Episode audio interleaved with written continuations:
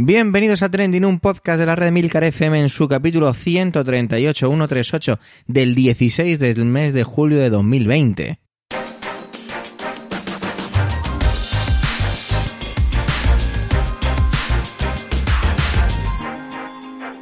Trending es un podcast sobre lo que pasa, sobre lo que ocurre, sobre las noticias que pueblan las redes sociales. Todo ello con opinión y siempre con ánimo de compartir. Por ello somos varias voces, aunque yo, Javier Soler, haga un poco de presentador. Trending es tu podcast de noticias semanal. ¡Adelante! El buen amigo Pedro Sánchez de SH Plus Media se ofreció para regalarnos una intervención esta semana aquí en Trending, tu podcast de noticias semanal. Se trata de un análisis de los resultados electorales del pasado domingo en sus tierras, en las tierras vascas.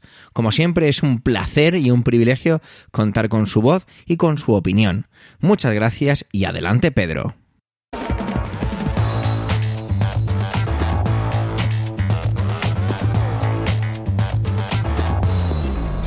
Hola Javier, un saludo para ti, un saludo para los compañeros y compañeras de Trending y sobre todo y fundamental un saludo para toda la audiencia. Mm, quería hacer un pequeño análisis de lo que han sido las elecciones autonómicas de mi, eh, de mi país, de mi comunidad autónoma, las elecciones autonómicas del País Vasco. Unas elecciones autonómicas que aunque con la desaparición de ETA como toda la actualidad que hace referencia a Euskadi, sigue siendo eh, una actualidad con mucho seguimiento en el resto de España, pero ya no es lo mismo que antes, por suerte. Gracias a Dios, podríamos decir. Mm, estamos ante un resultado previsible, esperado, un resultado que, la verdad, yo creo que no ha sorprendido a nadie, con un triunfo del Partido Nacionalista Vasco, que presenta una hoja de servicios con dos legislaturas de gestión desde que retomaron el poder después del gobierno de Pachi López, mm, bastante notable. Mm, notable desde el punto de vista económico, notable desde el punto de vista de la recuperación del empleo en la comunidad autónoma de Euskadi y notable desde el punto de vista del nivel de servicios y de la calidad de vida que los ciudadanos de Euskadi tenemos. Yo creo que la mayor parte de las personas que me conocéis sabéis que no soy ideológicamente cercano al Partido Nacionalista Vasco, pero eso no quita para que reconozca que estos últimos ocho años han sido ocho años fundamentalmente de tranquilidad, de sosiego y de bastante crecimiento. Habéis sido muchas las personas que os habéis dirigido a mí para preguntarme cómo se explica un triunfo tan abultado del Partido Nacionalista Vasco ¿Y cómo se explica también un crecimiento tan abultado del, del mundo de la izquierda versale, del mundo de Bildu? De tal manera que en el Parlamento vasco en estos momentos el constitucionalismo, mm, así entendido, aunque en realidad son realidades, valga la redundancia, muy diferentes, no es lo mismo el Partido Popular del País Vasco, ni es lo mismo, por supuesto, Vox que el Partido Socialista de Euskadi que lleva gobernando ya eh, con el Partido Nacionalista Vasco mm, en esta nueva senda de gobiernos transversales, eh, pues estas legislaturas. Mm, y la verdad es que se explica muy fácil. Euskadi es un país en donde se vive bien, Euskadi es un país en donde la apuesta por la economía, por la industria 4.0, eh, por todo lo que tiene que ver con eh, eh, digamos, la economía que da trabajo y que da trabajo, empleos de calidad y empleos bien remunerados, es siempre o figura siempre en el frontispicio de los gobiernos. También y fundamentalmente en los gobiernos del PNV.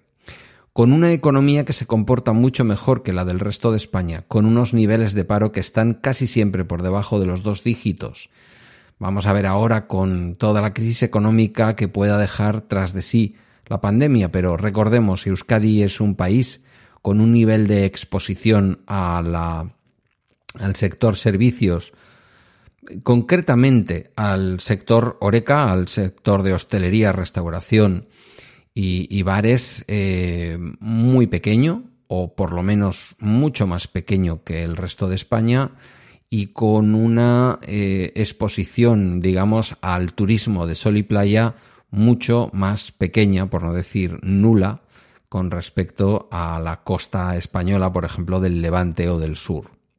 Eso deja un país que funciona, eso deja un país en donde si nuestros mercados de referencia como Alemania, Francia o Italia o algunos otros países del centro de Europa, eh, sus economías van bien, nuestra economía, la economía vasca va muy bien porque nuestras empresas son muchas veces o empresas motrices o empresas auxiliares de eh, sectores críticos en la economía europea como el de la automoción o incluso el de la aeronáutica.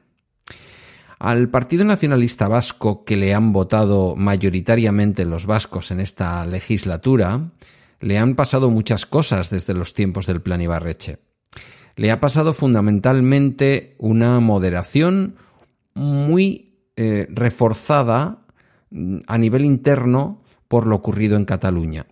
Los sectores más moderados del PNV, moderados ya no digo de discurso, porque los discursos, como puede hacer en algunos momentos algún dirigente socialista o algún dirigente de Podemos con el discurso republicano, pueden ser discursos que nos pueden parecer más radicales, sin embargo, la realidad es que después ese independentismo de Bachoqui eh, a la hora del gobierno pues no se lleva a cabo.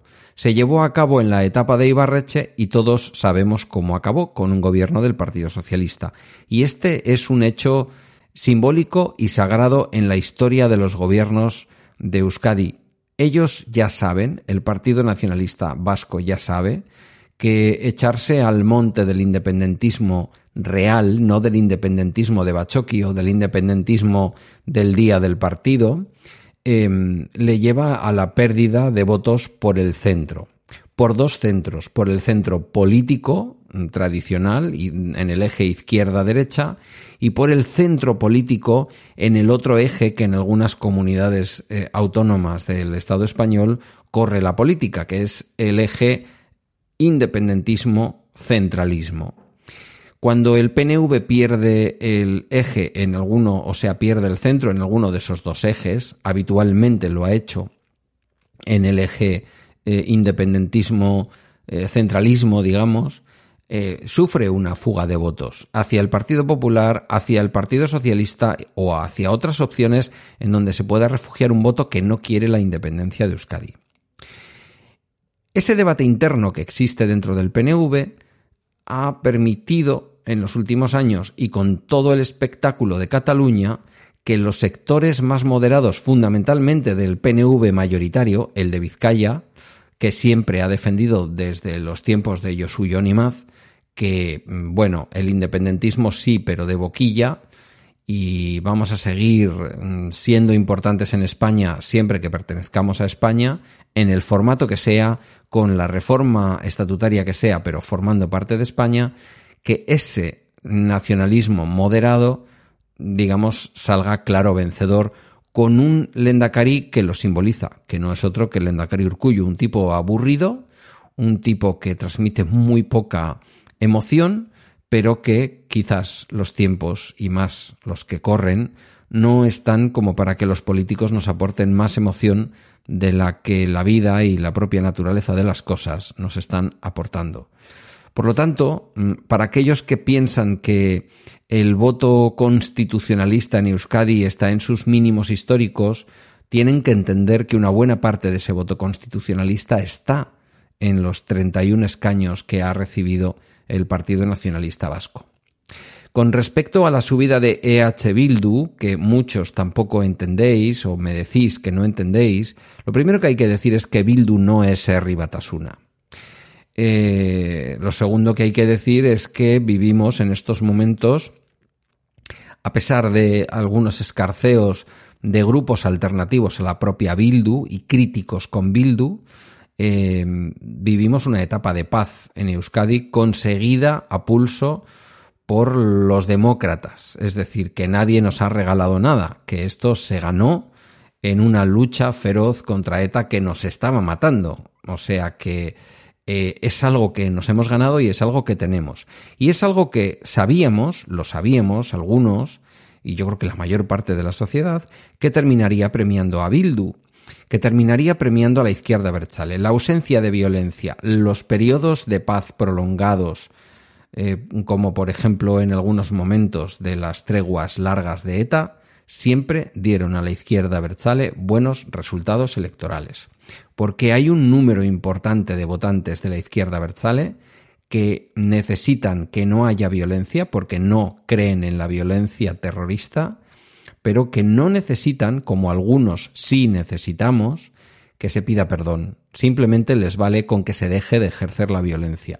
Y entonces ahí se concentra un voto que en estos momentos es fundamentalmente joven, por parte de muchas personas que no han conocido incluso la actividad terrorista de ETA y que mm, en estos momentos votan a Bildu no por su independentismo, sino fundamentalmente por su carácter de izquierda radical, vamos a decir, en el sentido más positivo de la palabra, quiero decir, que son de profunda raíz izquierdista, que, mm, que eh, defienden también eh, postulados ecologistas y que defienden un claro postulado feminista.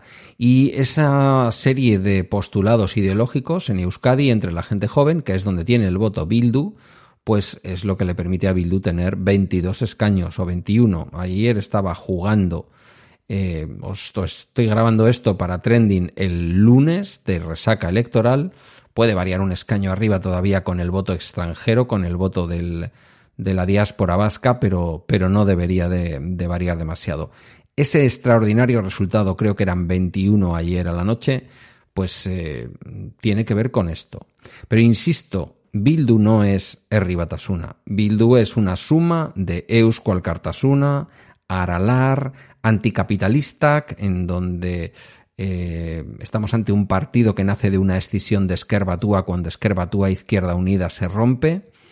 Y por lo tanto estamos mm, eh, en un partido en el que, mm, más allá de Sortu, que es sí el heredero natural de la antigua Herri Batasuna, y en torno a lo que se genera Bildu, digamos, es el núcleo duro de Bildu, más allá de Sortu, no existen eh, partidos mm, que hayan defendido la violencia. Es decir, Eusko Alkartasuna ha estado siempre en contra de la violencia, con todos los matices que queráis, pero siempre se ha situado a favor de iniciativas como Gesto por la Paz, etc.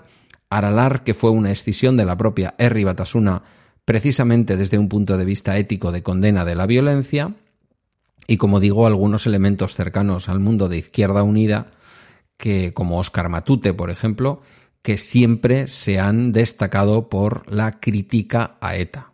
¿eh? No digo que fueran los que estaban sujetando la pancarta al frente de la manifestación, pero no han sido defensores de la violencia.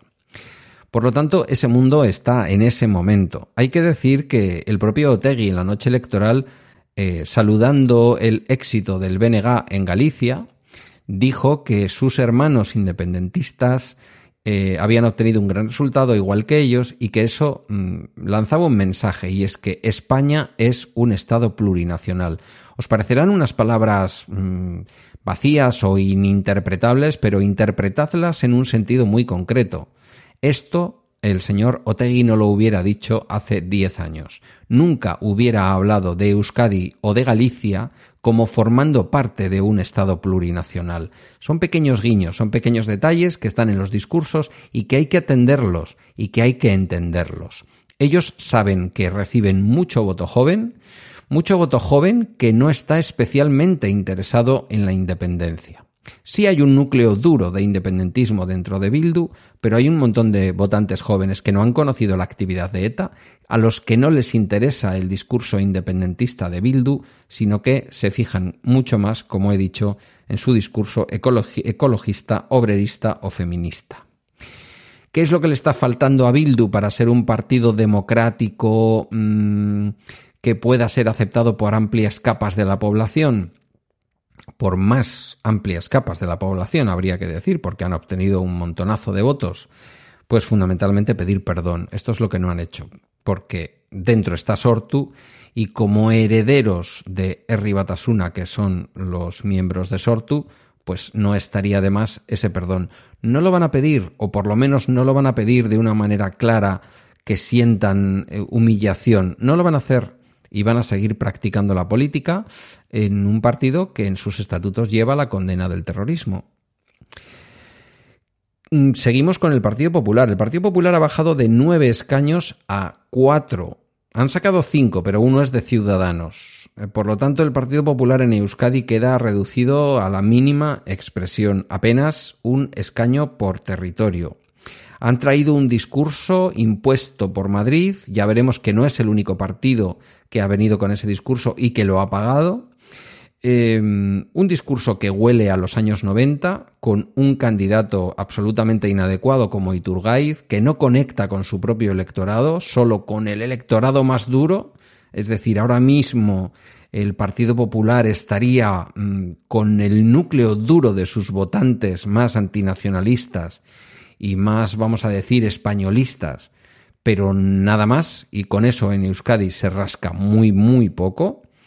Han decidido apartar a un extraordinario candidato como Alfonso Alonso, un hombre centrista, un hombre moderado, con capacidad de diálogo con el PNV, con capacidad de diálogo con el Partido Socialista de Euskadi, y han optado por un hombre que viene directamente traído como en un Back to the Future de los años 90 eh, huele a una Euskadi vieja, huele, por desgracia, a una Euskadi que él sufrió, como muchos otros sufrieron o sufrimos, eh, como es la Euskadi del terrorismo, los años oscuros, los años de plomo, y en Euskadi, aunque esté mal pensarlo así, ya nadie quiere eso.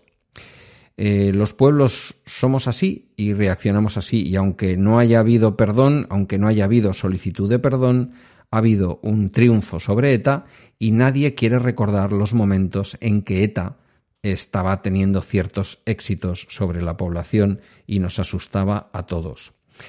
Es un discurso que se ha impuesto desde el PP de Génova y que ha hecho que muchos de sus votantes huyan hacia el Partido Socialista de Euskadi y sobre todo, curiosamente, hacia el Partido Nacionalista Vasco.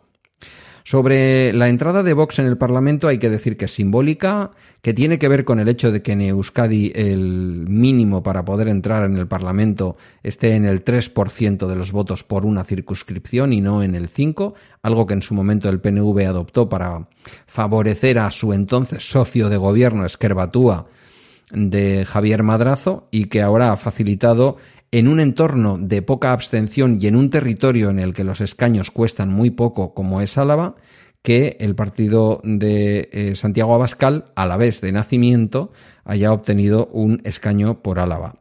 Yo creo que va a ser flor de un día, pero bueno, el tiempo lo dirá.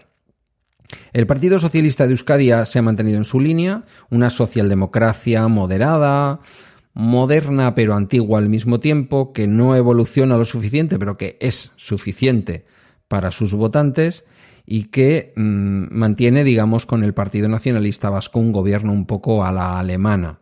Eh, pero a la alemana incluso de los tiempos de Hans Dietrich Genser, eh, aquel eh, histórico dirigente del Partido Liberal que casi siempre apuntalaba a los socialdemócratas o a los conservadores en el gobierno federal de Alemania, en aquellos años en el gobierno de Bonn, en estos años en el gobierno de Berlín.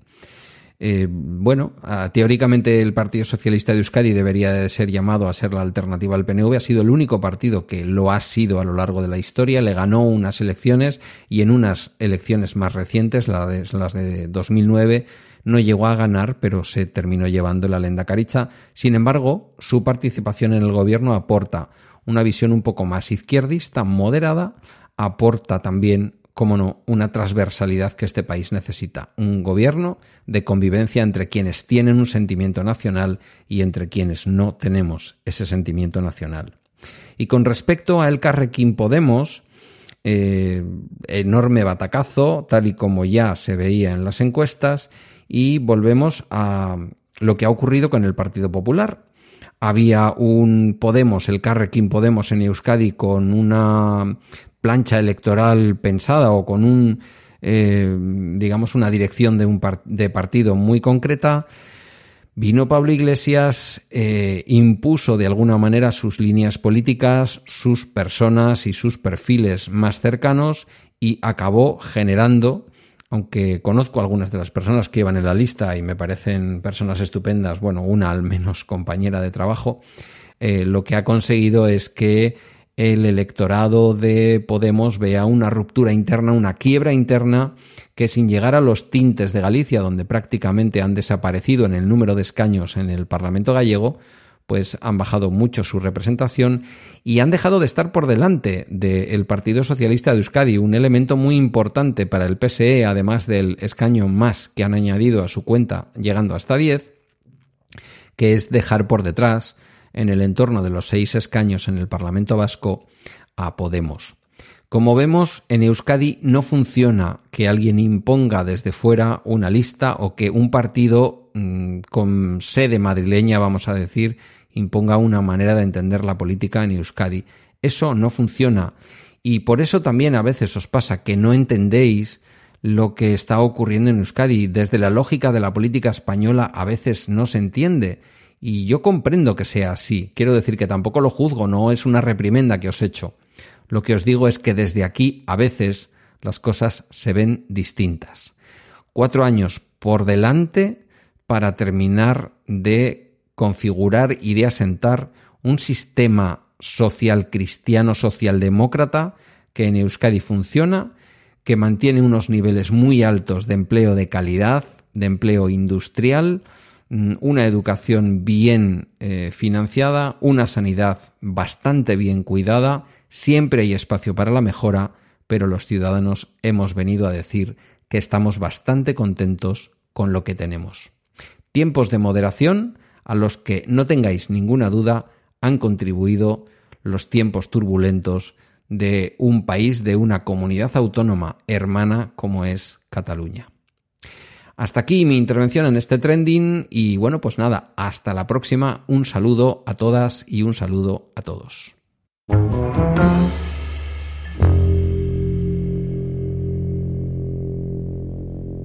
Manuel trae un tema que me parece muy curioso. La verdad es que cuando he visto le he pedido que me diera más información, luego ya he, escuchado su intervención, y es que resulta que 83 millonarios de todo el mundo han escrito a sus respectivos gobiernos para que les suba los impuestos. Vamos, que la cosa está muy malita, hay que ayudar y esta gente está dispuesto a hacerlo. Me ha parecido algo muy interesante. Vamos a ver cómo Manuel nos lo degrana todo esto un poquito más en su intervención. Adelante, Manuel.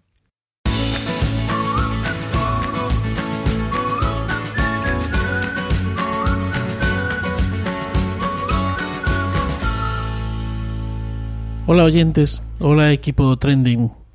Pues la verdad es que esta mm, semana me ha sorprendido bastante la noticia de ese grupo, ese grupo llamado Millonarios por la Humanidad, en el que, mm, bueno, pues 83 grandes fortunas, principalmente casi todas ellas de Estados Unidos, em, proponen contribuir a financiar eh, entre otras cosas, pues los sistemas de salud, las escuelas, la educación y la seguridad, em, pidiendo que eh, los gobiernos eh, suban los impuestos, ¿no? Es decir, es una alianza de multimillonarios, de ultra ricos, 83 que quieren que los gobiernos de sus diferentes países suban impuestos. Principalmente estos 83 millonarios son de Estados Unidos, también hay otros países como pueden ser eh, Canadá, Reino Unido, Dinamarca, Países Bajos y Alemania. Español no hay ninguno, o al menos después de haber estado buscando información sobre ello, yo no la he encontrado. Tampoco he podido acceder literalmente a la carta en sí.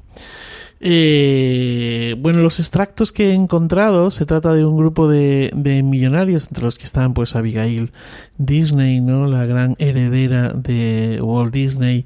Hay eh, sectores eh, de la alimentación o sectores de eh, el transporte, eh, la logística y demás de, de, Estados Unidos. Bueno, entre todos ellos eh, dicen que mmm, algo así como que no son ellos los que se encargan de cuidar a los enfermos, ¿no? No son ellos los que están en la primera línea de batalla ante la COVID-19, sino que son otros y que mmm, ellos que no están ahí tienen una deuda con la sociedad, ¿no? Eh, leo textualmente, dicen, tenemos dinero, mucho, dinero que se necesita desesperadamente ahora y seguirá siendo necesario en los próximos años, a medida que nuestro mundo se recupere de esta crisis. Y llama la atención porque precisamente lo que piden es eso, pagar más impuestos.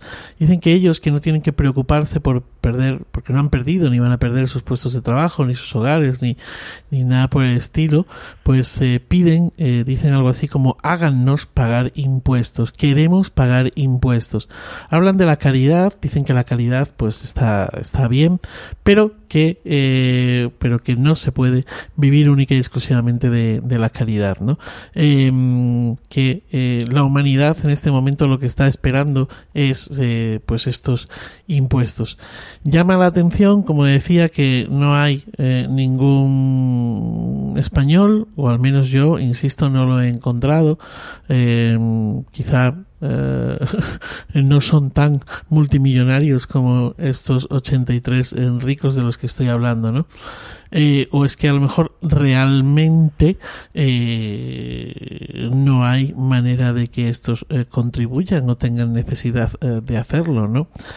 esto me lleva también un poco a la idea aquella de cómo cuando se creó esta comisión para la reconstrucción, una de las ideas de Unidas Podemos era que las grandes fortunas eh, pues pagasen impuestos, ¿no?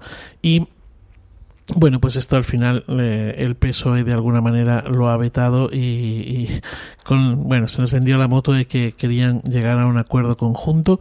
El caso es que al final, como ocurre siempre o casi siempre, parece que se tiene miedo a eh, bueno pues a, que los, las grandes fortunas, las grandes multinacionales, etcétera, etcétera, paguen impuestos, ¿no? Y bueno, que paguen impuestos no, porque impuestos pagan. A lo que me refiero es a que paguen, eh, bueno, pues eh, proporcionalmente a esos ingresos, ¿no? Es decir, que sus tasas sean unas tasas bastante mayores de las que tenemos el resto. Porque a lo mejor para una familia eh, que tiene que sacar adelante un, un alquiler, un préstamo, etcétera, eh, pagar un 15 o un 20% eh, de IRPF, bueno, pues, pues eh, no es nada comparable a ese 15 o 20% que puede pagar una gran multinacional. El cargo en ese sentido es mayor para las eh, para los mortales por llamarlo de alguna manera. Y luego otra de las cosas que me llama la atención es que la mayor parte del grupo está integrado por eh, empresas eh, y por ricos mm, multimillonarios norteamericanos no si tenemos en cuenta que desde que comenzó todo esto bueno pues precisamente las fortunas o las grandes fortunas de Estados Unidos han aumentado eh, en millones y millones y millones de dólares. ¿no? Se estima que los ricos en Estados Unidos han aumentado eh, su fortuna aproximadamente en un 20% y a la lista de los grandes, grandísimos ricos estadounidenses se han sumado unas 29 o 30 eh, nombres nuevos eh, a esa lista. Bueno, eh, nada más, nada más. feliz día, feliz verano y feliz vida.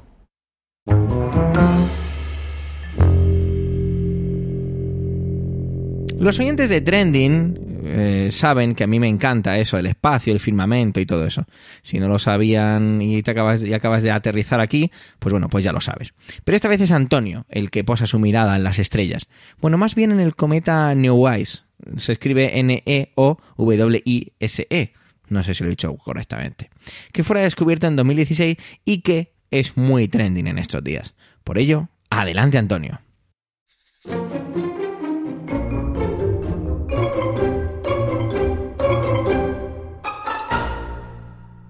Saludos, soy Antonio Rentero del podcast Preestreno y del podcast Excelsior. Y esta semana en Trending no voy a hablaros ni de cine, ni de series de televisión, ni de cómics, pero sí de un elemento que aparece en ocasiones en alguno de estos medios. Un cometa.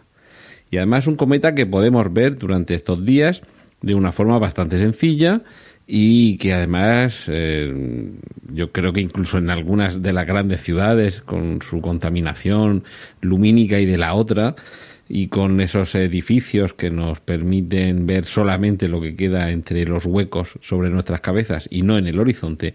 Pero como digo, incluso con todos esos obstáculos, yo creo que todos estos días podemos mirar hacia el noroeste y ver cómo sobre el horizonte poquito a poco se va dibujando la figura de un cometa. ¿Por qué me he decidido esta semana hablar de este tema? Bueno, primero eh, os voy a explicar cómo verlo y después eh, os cuento por qué creo que merece la pena que lo veamos.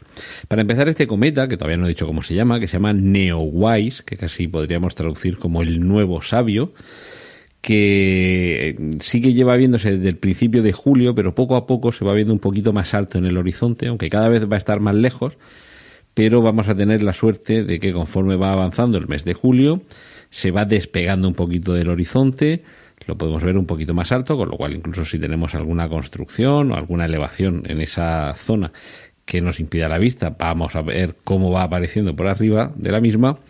Y además también conforme va avanzando el mes, la fase lunar permite que en el cielo haya más oscuridad y así sea más fácil distinguirlo. Lo que vamos a ver es como si pusiéramos boca abajo un cucurucho de helado, algo, algo parecido, con la parte más, eh, más gorda, esto es un término técnico de astronomía, la parte más gorda hacia abajo, es decir, hacia el horizonte, mientras que hacia arriba se va escapando la cola de, este cometa y, y, además esto se queda fijo, es decir, de un día para otro sí que vamos a ir viendo cómo está cada vez más alto, cómo se va alejando cada vez más del horizonte y también se va alejando cada vez más de nosotros. Este, este cometa, bueno, noroeste, ¿cómo vemos el noroeste? Eh, norte, sur, este y oeste, creo que hasta aquí llegamos todos. Si nos ponemos con el norte frente a nosotros, en nuestra mano izquierda es por donde saldría el sol y en nuestra mano derecha es por donde se oculta el sol.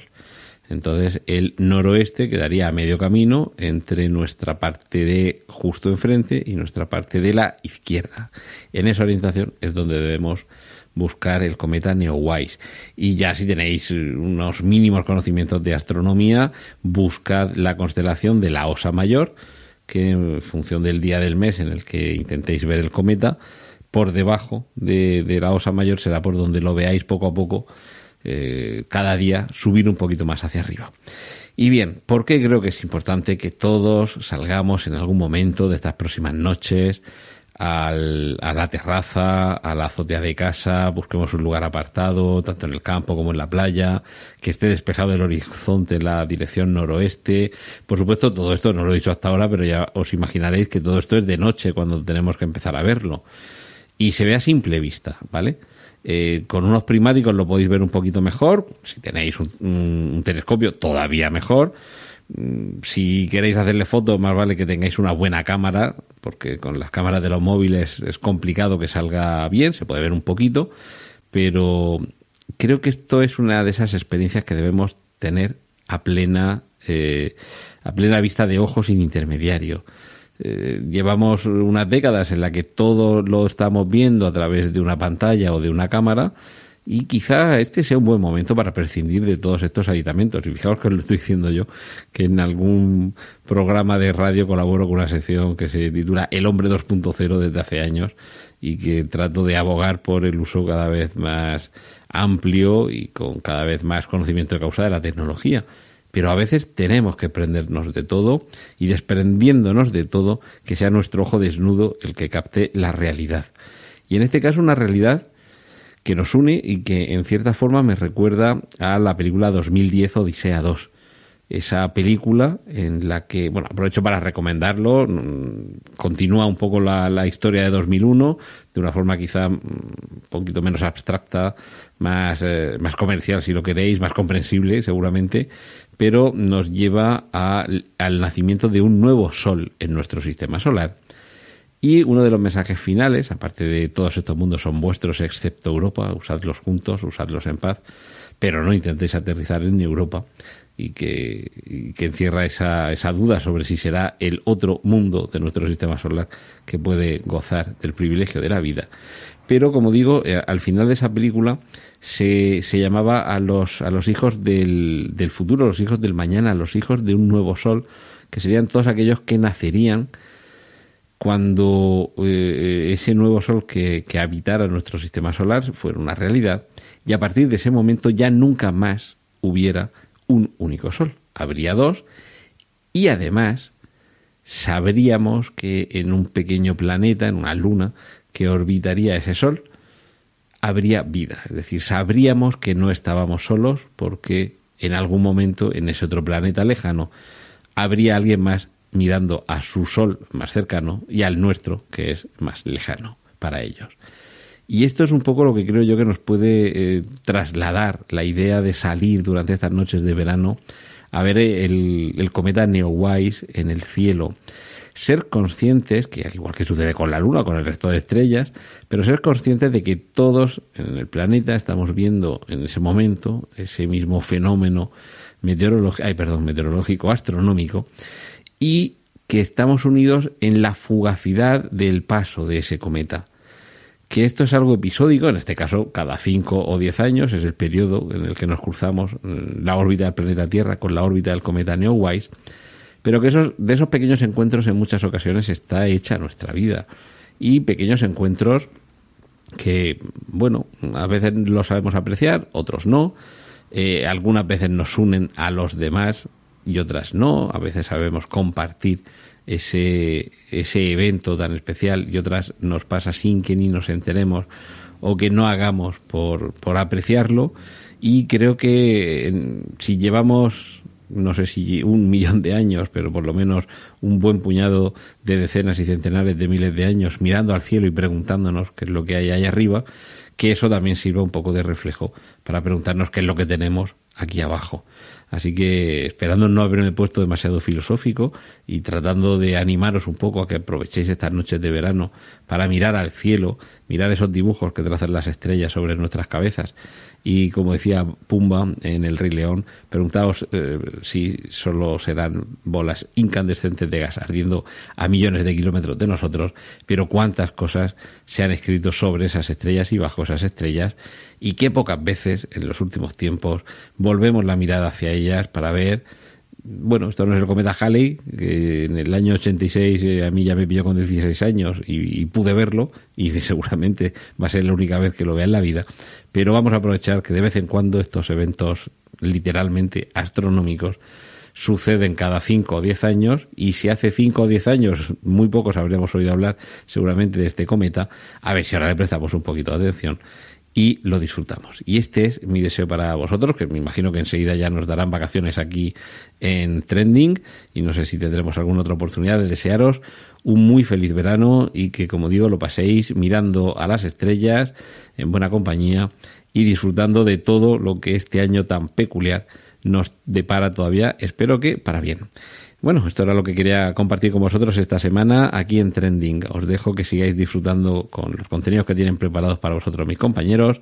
Un saludo de Antonio Rentero.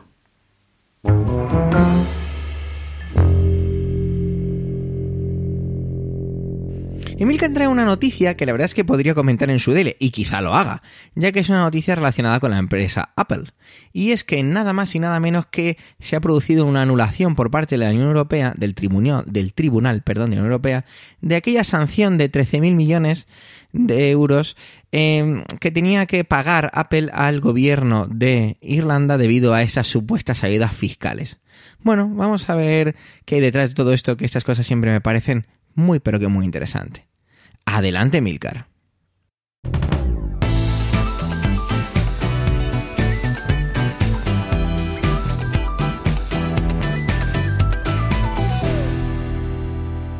A finales de agosto de 2016 saltaba la noticia de un dictamen de la Comisión Europea, según el cual Apple e Irlanda habrían llegado a un acuerdo ilícito sobre los impuestos que la empresa norteamericana tenía que pagar en el país europeo. Irlanda debería, por tanto, reclamar a Apple unos 13.000 millones de euros más 1.200 millones en intereses en concepto de impuestos no pagados en el periodo de 2003 a 2014. Los acuerdos ilícitos a los que acudía el dictamen eran y son hechos muy, muy, muy difíciles de probar por la increíble ingeniería contable que hay detrás de todo esto. Tanto la practicada por Irlanda al diseñar su sistema impositivo, como la practicada por Apple con todas las empresas que tiene fuera de Estados Unidos, como incluso la practicada por la propia Unión Europea para sacar sus conclusiones. Incluso entendiendo los hechos como probados, es decir, probado el trato preferente a Apple o a cualquier otra empresa, este tipo de acuerdos tienen un trasfondo político importante. En aquel momento, en 2016, Apple ya había creado 6.000 puestos de trabajo en Irlanda, un crecimiento además orgánico, porque respondía a las necesidades reales de la empresa y no un crecimiento artificial como el que surge muchas veces de las políticas de empleo gubernamentales, eh, que acaba desapareciendo en cuanto esas ayudas específicas a ese empleo se acaban. Apple e Irlanda recurrieron el dictamen ante el Tribunal General de la Unión Europea, que acaba de fallar en favor de los recurrentes, indicando que la Comisión Europea se equivoca al afirmar que Irlanda había otorgado a las empresas de Apple, abro comillas, una ventaja económica selectiva y por extensión una ayuda estatal. El fallo, no obstante, no le afea la conducta a la Comisión Europea y valora mucho su evaluación de la situación ante los acuerdos fiscales incompletos y en ocasiones incoherentes que algunos estados firman con determinadas multinacionales y que la Comisión tiene que escrutar. Cualquiera de las partes tiene ahora dos meses y diez días para recurrir el fallo. La promotora del dictamen, la ahora vicepresidenta de la Comisión Europea y responsable de competencia Margaret Vestager, aseguró a través de un comunicado que Bruselas estudiará detenidamente el fallo del Tribunal General. No es la primera vez que el Tribunal examina un dictamen de la Comisión. Avaló la devolución de 30 millones de Fiat a Luxemburgo, pero por ejemplo rechazó que Starbucks tuviera que devolver 39 millones a Países Bajos. El Tribunal General, como ya he dicho, ve con buenos ojos esta vigilancia, pero siempre advierte a la Comisión que tendrá que probar contundentemente los tratos de favor que operen contra la libre competencia. Apple está satisfecha, como no podría ser de otra manera. En su momento, Tim Cook declaró que lo que la Unión Europea propone en realidad es sustituir las leyes fiscales irlandesas por otra versión, la que la Comisión opina que debería haber sido. Esto supondría un golpe demoledor para la soberanía de los Estados miembros de la Unión Europea en lo referente a sus propios asuntos fiscales y al principio de la certidumbre del régimen jurídico en Europa. Irlanda ha anunciado que tiene la intención de presentar un recurso contra la decisión de la Comisión y Apple hará lo mismo. Confiamos en que la orden de la Comisión quede sin efecto. Y efectivamente, ha quedado sin efecto. Me hace gracia que Tim Cook opine sobre lo que debería ser o no la soberanía de los países miembros, pero bueno, aquellas eran sus declaraciones. Es que hay que entender, aquel dictamen sacudió incluso las relaciones entre Estados Unidos y la Unión Europea, porque según las leyes estadounidenses, el fisco americano debe compensar a sus empresas por los impuestos pagados fuera, con ciertos límites. Apple tuvo que congelar el dinero en una cuenta, pero imagínate que hubiera llegado diciendo, oye, que estos 13.000 millones de euros al final han sido firmes y los tengo que pagar. Si hubiera producido además de eso un efecto dominó en el resto de empresas, pues al final se reducirían un montón los impuestos que Apple y los demás tuvieran que pagar en Estados Unidos. Para levantar un poco el pie de las multinacionales que se ven en este problema, las pobres, en 2018 el gobierno de Estados Unidos levantó un poco, bueno, redujo más, más que levantar, redujo los impuestos que tienen que pagar por traer dinero de fuera, que ha sido siempre un problema clásico de Apple. Apple tenía mucha liquidez eh, fuera, fuera de los Estados Unidos, pero por los impuestos tan elevados que había para llevar ese dinero, pues prefería dejarlo fuera. Incluso en un momento dado, Apple prefirió endeudarse en Estados Unidos a traer a los Estados Unidos el dinero que tenía fuera. Pero desde 2018 ese problema ya no lo tienen porque esos impuestos han bajado mucho. Nos guste o no el fallo del Tribunal General sobre este u otros casos similares, sí queda claro que la inexistencia de una política fiscal común no beneficia a nadie, porque crea mucha inseguridad jurídica. Aunque los países lleguen a acuerdos estupendos con las multinacionales, la sombra de la Comisión Europea planea sobre ellos, y este fallo de ahora a favor de Apple e Irlanda no asegura que mañana tu país y aquella multinacional vayan a obtener también un fallo a favor de su caso.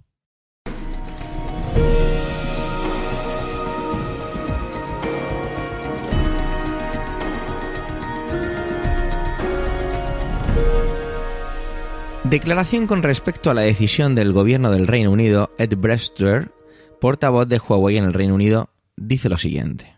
Esta decisión decepcionante es una mala noticia para cualquier persona en el Reino Unido que tenga un teléfono móvil. Amenaza con llevar a Gran Bretaña a la línea lenta digital, aumentar las facturas y profundizar la brecha digital. En lugar de subir de nivel, El gobierno está bajando de nivel y los instamos a reconsiderarlo. Seguimos confiando en que las nuevas restricciones estadounidenses no habrían afectado a la capacidad de recuperación o a la seguridad de los productos que suministramos al Reino Unido. Lamentablemente, nuestro futuro en el Reino Unido se ha politizado. Se trata de la política comercial de Estados Unidos y no de la seguridad. Durante los últimos 20 años, Huawei se ha centrado en construir un Reino Unido mejor conectado. Como empresa responsable, continuaremos apoyando a nuestros clientes como siempre lo hemos hecho. Realizaremos una revisión detallada de lo que significa el anuncio de hoy para nuestro negocio aquí y trabajaremos con el gobierno del Reino Unido para explicar cómo podemos continuar contribuyendo a una Gran Bretaña, a una Gran Bretaña perdón, mejor conectada.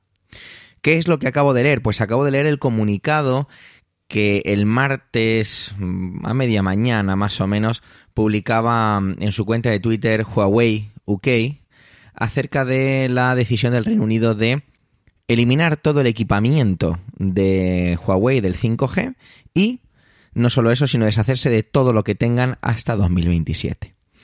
Hablar de Huawei es inevitablemente hablar de China, hablar de, la, de las guerras comerciales entre Estados Unidos y China y todo lo que todo esto tiene que ver. Y es que ahora aparece un nuevo actor, que es el Reino Unido, y es que en una declaración ante la Cámara de los Comunes, pues eh, ministro de Cultura, Digital, Deportes y Medios de Comunicación, la verdad es que vaya pedazo ministerio, Oliver Dowen dijo que la infraestructura de Huawei iba a ser eliminada y que se tenía de plazo hasta 2027. Esto está lleno de frases que voy a decir tal y como se han dicho, así que iré diciéndolo de abriendo comillas, cerrando comillas, ¿vale?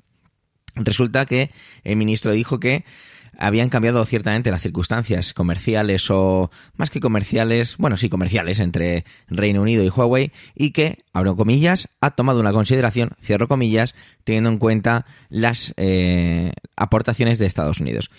El Reino Unido y Estados Unidos siempre tienen una relación muy de, noviazgo, ¿no? Eh, con, si miramos la historia, yo creo que una vez superada la resaca de la independencia de las 13 colonias, siempre se han llevado muy bien, ¿de acuerdo? Está claro. Las sanciones que, se plantean por parte del Reino Unido es limitar directamente la capacidad de Huawei a poder vender sus productos y poder tener sus productos en Reino Unido. Hasta llegar incluso, que es cuando me he quedado bastante más petrificado, digo, abro comillas, para ser claros, desde el final de este año los operadores de telecomunicaciones no deben comprar ningún equipamiento de 5G de Huawei. Y cuando se aprueba la ley de seguridad de las telecomunicaciones, será ilegal hacerlo. Cierro comillas. Esto se, se, planta, se plantea bastante complicado porque justamente después enseguida estaba pensando en qué significará esto para Reino Unido tanto desde el punto de vista infraestructural como desde el punto de vista económico. Y es que ya, como propiamente decía el comunicado de Huawei, supone un retraso grande en la infraestructura y en el desarrollo de las redes de alta velocidad y hablamos de un retraso de hasta cuatro años, ¿eh? Que eso es mucho tiempo a la velocidad a la que van estas cosas valga la redundancia de la palabra velocidad. Así que cuidado con esto. Y un sobrecoste que podía llegar hasta 2.300 millones de euros. Madre mía de mi vida. Está claro que este noviazgo entre Estados Unidos y Reino Unido eh, va a hacer que las relaciones, bueno, está haciendo, ¿no? Que las relaciones comerciales se vean muy mermadas.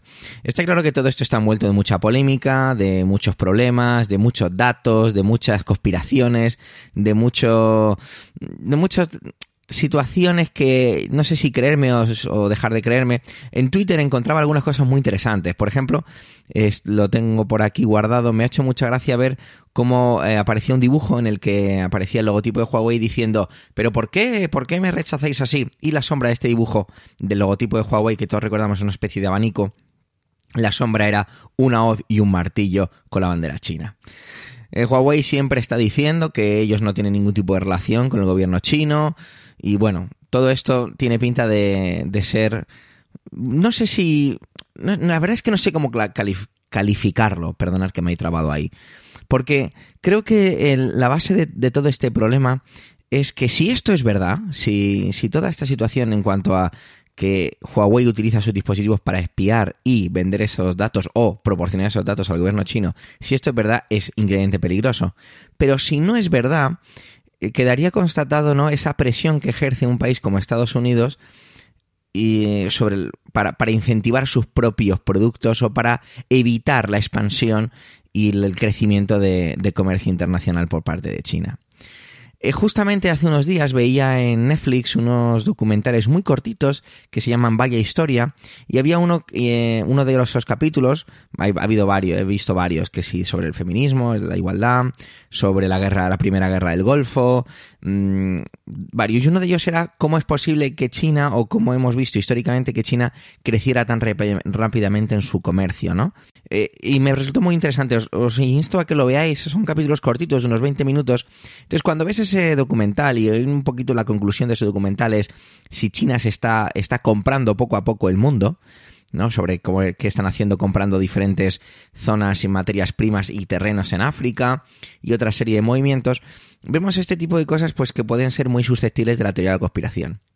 Sea como sea, aquellos que tienen un teléfono Huawei, entre ellos mi cuñado, y no es, y suena como muy frase eh, con una frase un, po un, poco tópica pero es cierto. Eh, es curioso porque todas todos los usuarios que conozco de esta marca es gente a la que le gusta mucho su dispositivo no eh, gente a la, la, que le encanta. Así que deben estar no preocupados pero sí preocupados porque está claro que a Huawei se le están cerrando muchas puertas y quién sabe si tendrá esto un efecto sobre Europa la Unión Europea no lo sé esa expansión del 5G. Evidentemente hay gente a la que esto le encantará, como por ejemplo Miguel Bosé, persona que ya he citado aquí anteriormente con todo lo que tiene que ver con sus teorías de la conspiración y demás. Pero bueno, no sé si es una buena noticia, si es una mala noticia, simplemente creo que es un trending grande porque hablamos de gigantes de la tecnología, hablamos de gigantes económicos que tienen mucho que, que decir y que jugar en todo esto. Así que bueno, la conclusión de todo esto es ¿Qué va a pasar entonces ahora con el 5G en estos países? ¿Cómo lo van a gestionar? ¿Cómo va a ser su ingeniería, su tecnología? Bueno, pues el tiempo nos lo dirá. Gracias por vuestro tiempo, gracias por querer escucharnos en este capítulo centésimo trigésimo octavo. Los comentarios siempre nos aportan enriquecimiento. No dudes en dejarlos en emilcar.fm barra trending. Un saludo y hasta la semana que viene.